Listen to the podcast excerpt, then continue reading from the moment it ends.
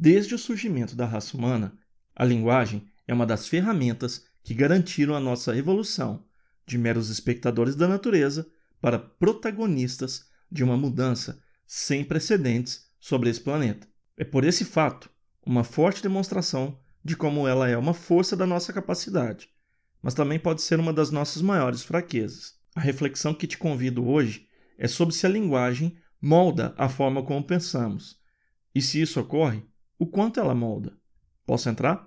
I won't waste another minute, no, I won't. I'm a man on a mission. I'm a man on a mission. E aí, tudo bom?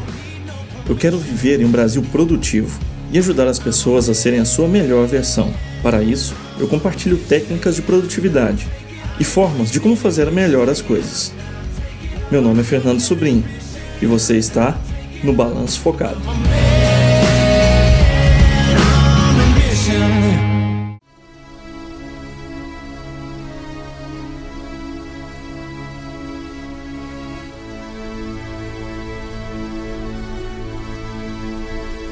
Hoje eu vou apresentar para você essa moça de nome difícil, a Lera Boroditsky, uma cientista bielorrussa que estuda a linguagem e a cognição.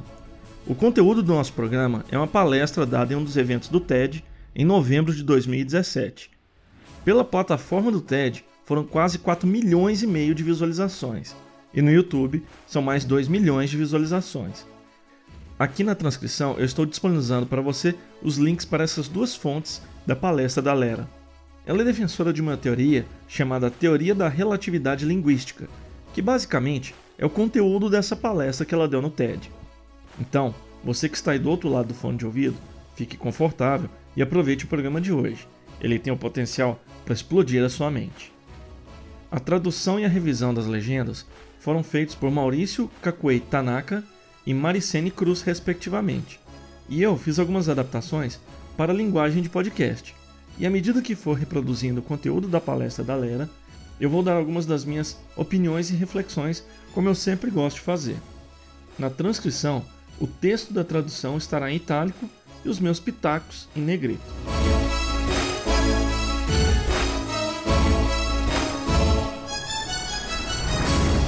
Falarei com você por meio de uma linguagem, porque tem essa capacidade. Esta é uma das habilidades mágicas do ser humano. Podemos transmitir pensamentos realmente complexos entre nós. Neste exato momento, eu estou fazendo sons com a minha boca, conforme eu expiro. Estou fazendo sons, assobios e sopros, que estão criando vibrações no ar. Essas vibrações viajam até você pelo ar até chegarem aos seus tímpanos. Então, o cérebro pega essas vibrações dos tímpanos e as transforma em pensamentos. Assim eu espero.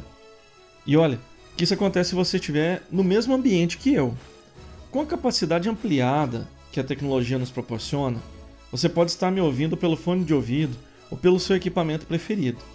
Talvez a milhares de quilômetros de onde eu estou, talvez em um tempo muito diferente, pode ser até anos inclusive, mas a sua sensação é como se eu estivesse aí perto de você, falando ou no seu ouvido direito ou no seu ouvido esquerdo.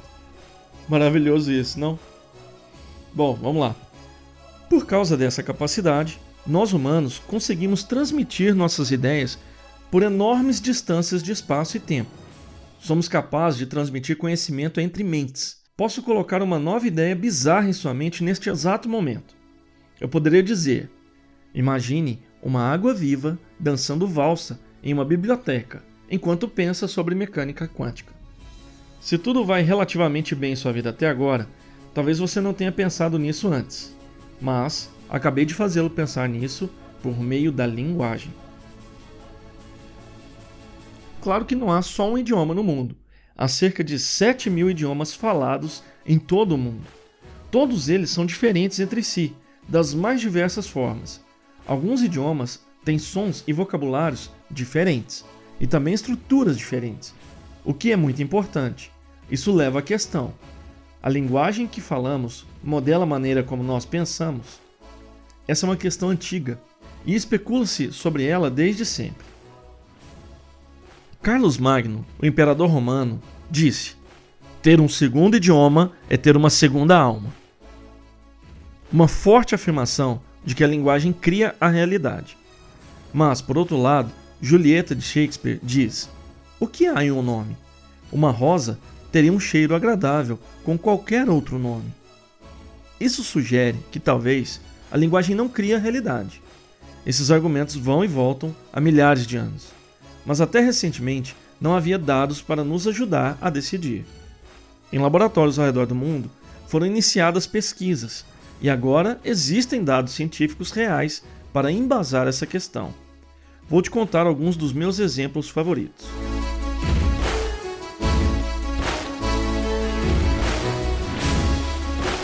Começarei por um exemplo de uma comunidade aborígene da Austrália. O povo. Putz, esse nome vai ser difícil de falar. Cook Tai Ore, que vive em Pormpurhal, na margem do extremo oeste do Cabo York. O legal sobre os Cook Tai Ore é que eles não usam palavras como esquerda e direita. Cara, isso soa como música para os nossos ouvidos nesses tempos, né?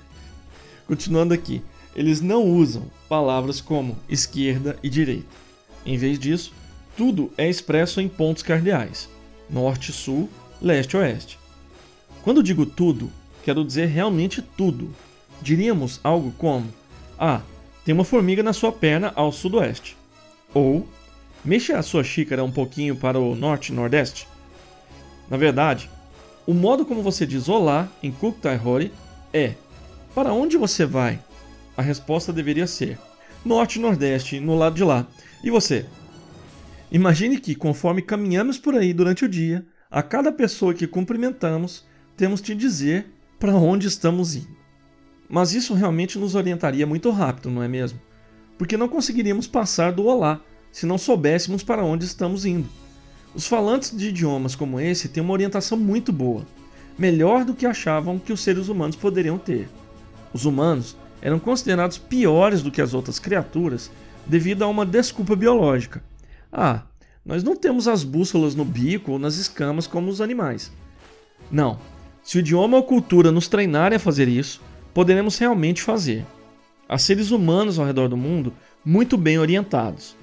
Se eu estivesse com você e mais uma grande quantidade de pessoas em uma sala, eu poderia provar isso só fazendo agora o seguinte exercício. Pediria para todos fecharem os olhos e, com eles fechados, apontarem para que lado é o sudeste. Sabe qual seria o resultado? Um monte de gente apontando em diversas direções. Eu mesmo não saberia dizer para que lado seria. Há uma grande diferença na capacidade cognitiva entre os idiomas, certo? Esse grupo no auditório, muito distinto, que eu dei o exemplo, não conhece o caminho, mas, em outro grupo, se eu perguntasse a uma criança de 5 anos ela saberia. eu brinco muito com os meus filhos que quando eles estudam inglês, eu falo para eles o seguinte: "Ei, não é difícil entender inglês. Tem crianças nos Estados Unidos que falam, escutam e já estão fazendo seus primeiros rabiscos nesse idioma." Eu não sei por que, que meus filhos me olham feio quando eu falo isso. Bom, vamos continuar.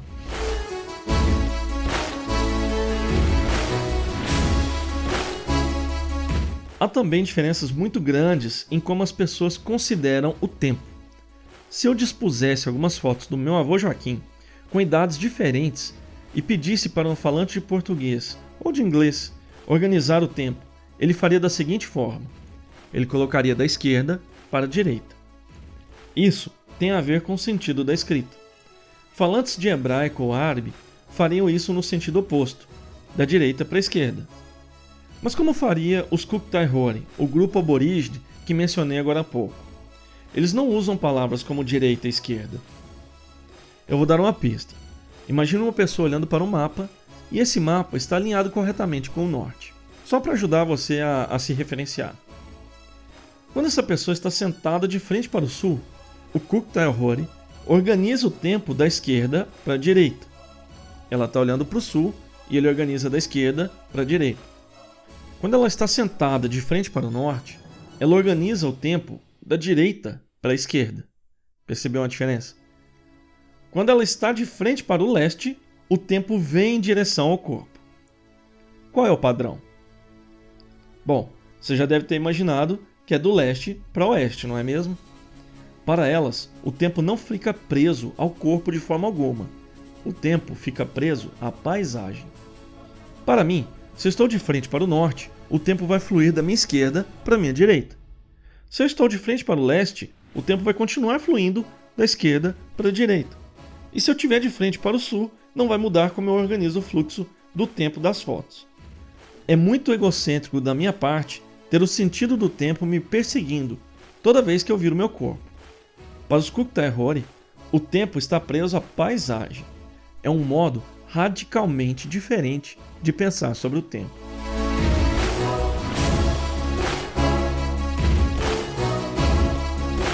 Essa habilidade que eu vou comentar agora é uma outra habilidade humana muito inteligente.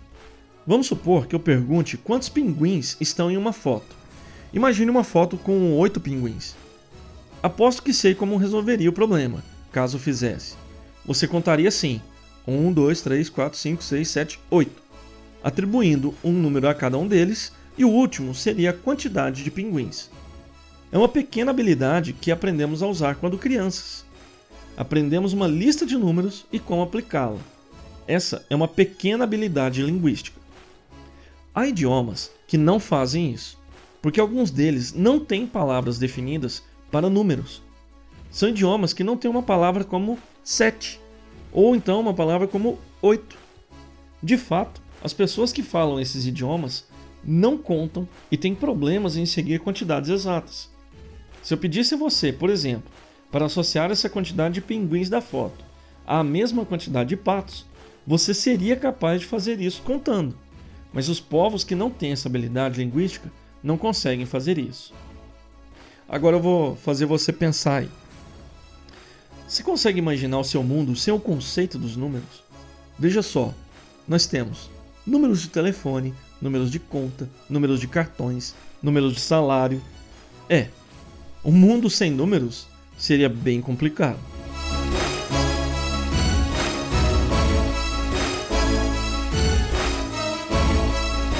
Os idiomas também diferem no modo como dividem o espectro de cores. É um mundo visual.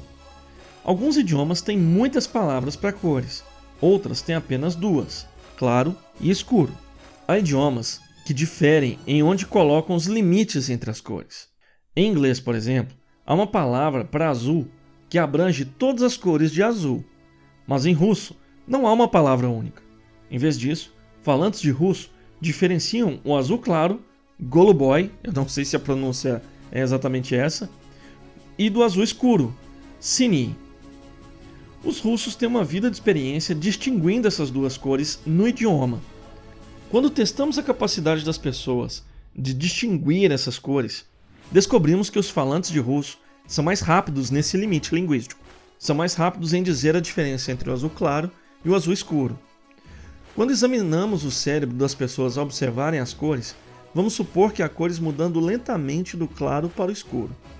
O cérebro das pessoas que usam palavras diferentes para azul claro e azul escuro mostrará uma reação de surpresa conforme as cores mudarem como: Ei, algo claramente mudou. Enquanto o cérebro de falantes de inglês que não fazem essa distinção explícita não têm essa reação, porque nada mudou claramente. Nós brasileiros temos um monte de azuis: azul piscina, azul turquesa, azul anil, azul cobalto, mas somos meio parecidos com os americanos, pois, mesmo com tantos nomes, nós não ligamos muito nessa diferença específica.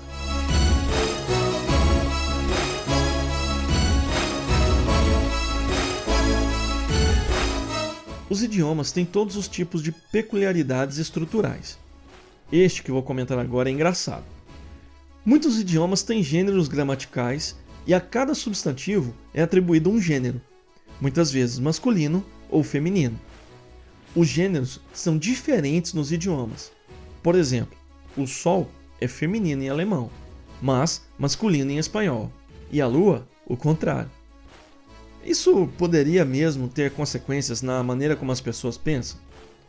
Os falantes de alemão pensam no Sol como se fosse mais feminino e na Lua como se fosse mais masculino?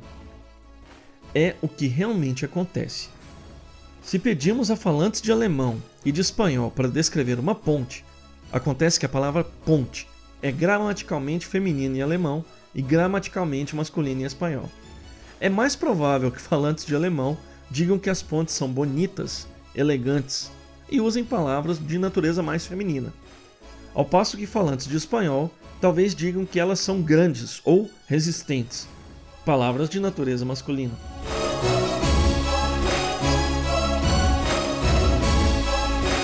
Os idiomas também se diferenciam no modo como descrevem os eventos. Imagine uma foto que mostra uma pessoa esbarrando em um vaso e ele caindo. Imaginou? Tem que ser boa sua imaginação, hein? Pense na cor da camisa da pessoa, no tamanho e no formato do vaso. Puxa, você escutou até o barulho agora, né? Bom, em inglês está certo dizer He broke the vase. Em português não seria diferente a estrutura. Ela seria mais ou menos assim: Ele quebrou o vaso. Em um idioma como o espanhol, é mais provável dizer o vaso quebrou ou o vaso se quebrou. Se for um acidente, não diremos que foi causado por alguém. Em inglês, de modo estranho, podemos até dizer coisas do tipo I break my arm. Em português também teria a mesma estrutura, quebrei o meu braço. Em muitos idiomas, não se pode usar essa construção, a menos que você seja maluco e saia por aí pensando mesmo em quebrar o seu braço e ainda consegue fazer isso. Se fosse um acidente, usaríamos uma construção diferente. Mas isso tem consequências. As pessoas que falam vários idiomas prestarão atenção em coisas diferentes, dependendo do que o idioma lhes peça para fazer. Então, mostramos o mesmo acidente a falantes de inglês e espanhol.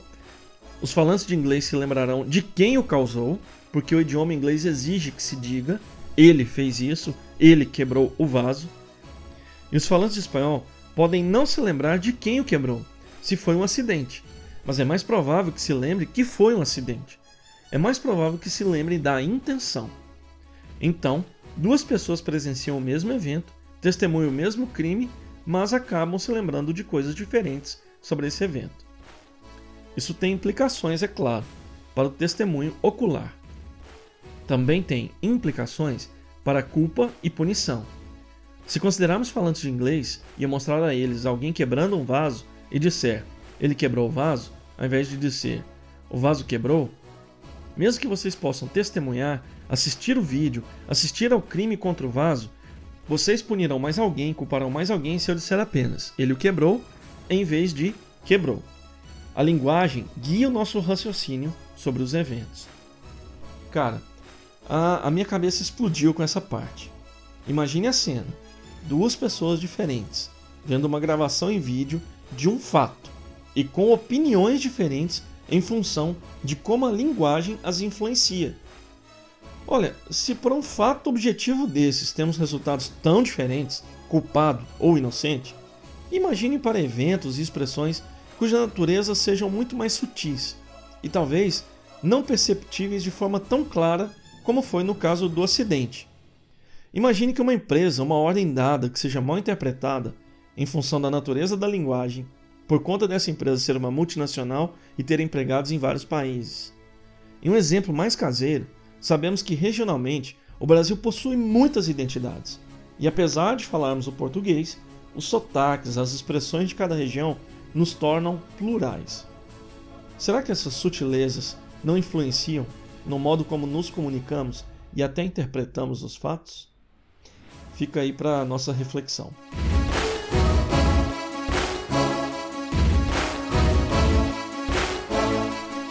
Bom, vou revisar os exemplos de como a linguagem pode moldar profundamente a maneira como pensamos. E ela faz isso de várias maneiras. A linguagem pode ter grandes efeitos, como vimos com o espaço e o tempo, em que podemos dispor o espaço e o tempo em coordenadas completamente diferentes entre si. A linguagem também pode ter efeitos muito profundos, como vimos no caso dos números. Ter palavras para contar em seu idioma, palavras para números, abre todo o mundo da matemática. Claro, se não contamos, não podemos fazer álgebra, não podemos fazer nenhuma das coisas necessárias para construir um auditório, ou para fazer uma transmissão, ou para gravar um podcast.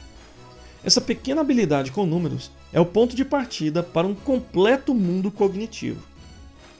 A linguagem também pode ter efeitos muito antecipados, como vimos no caso das cores. São decisões muito simples, básicas e intuitivas. Tomamos milhares de decisões o tempo todo, mas a linguagem está chegando lá e criando caso até mesmo com as nossas pequenas decisões intuitivas. A linguagem pode ter efeitos muito amplos. O caso do gênero gramatical pode ser um pouco bobo, mas ao mesmo tempo, o gênero gramatical se aplica a todos os substantivos. Significa que a linguagem pode modelar como pensamos sobre qualquer coisa que podemos chamar por um substantivo. E isso, meu amigo, é muita coisa. E finalmente, eu vou dar o exemplo de como a linguagem pode modelar coisas de importância pessoal para nós. Ideias como culpa, punição ou memória de testemunho ocular, que são coisas importantes em nossa vida diária. A beleza da diversidade linguística é que ela revela para nós o quão genial e flexível a mente humana é.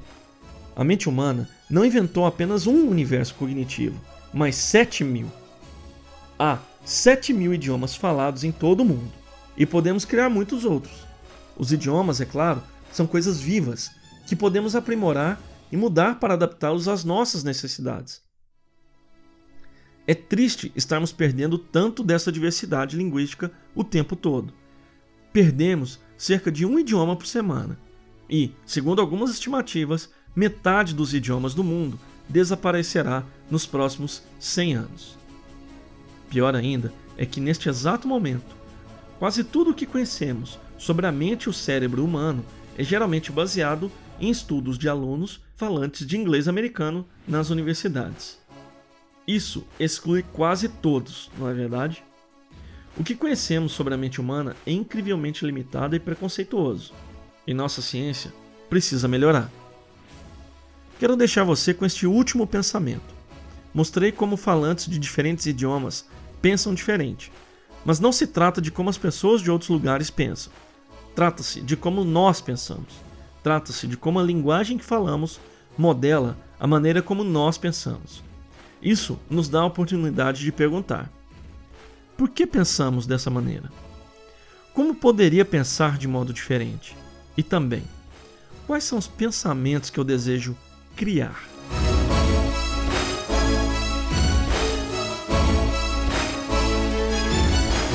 Esse conteúdo ele me fascinou principalmente por conta de eu estar estudando o que é ensinado na educação clássica.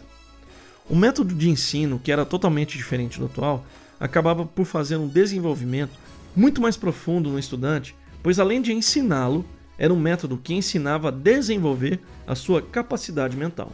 Primeiro, pelo domínio da linguagem, o falar certo. Segundo, por dominar a capacidade de diferenciar o que está certo do errado. E por último, dominar como persuadir as pessoas.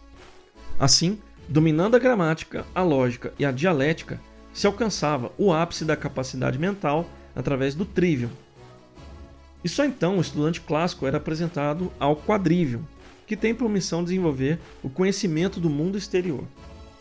Ao ser ensinado por esse tipo de método, dificilmente a pessoa cai em armadilhas intelectuais e consegue ampliar as suas capacidades cognitivas, sendo um antídoto para essa preocupação da Lira Boroditsky. Logo, eu vou produzir um texto mais profundo sobre esse tema para publicar no blog. Até lá!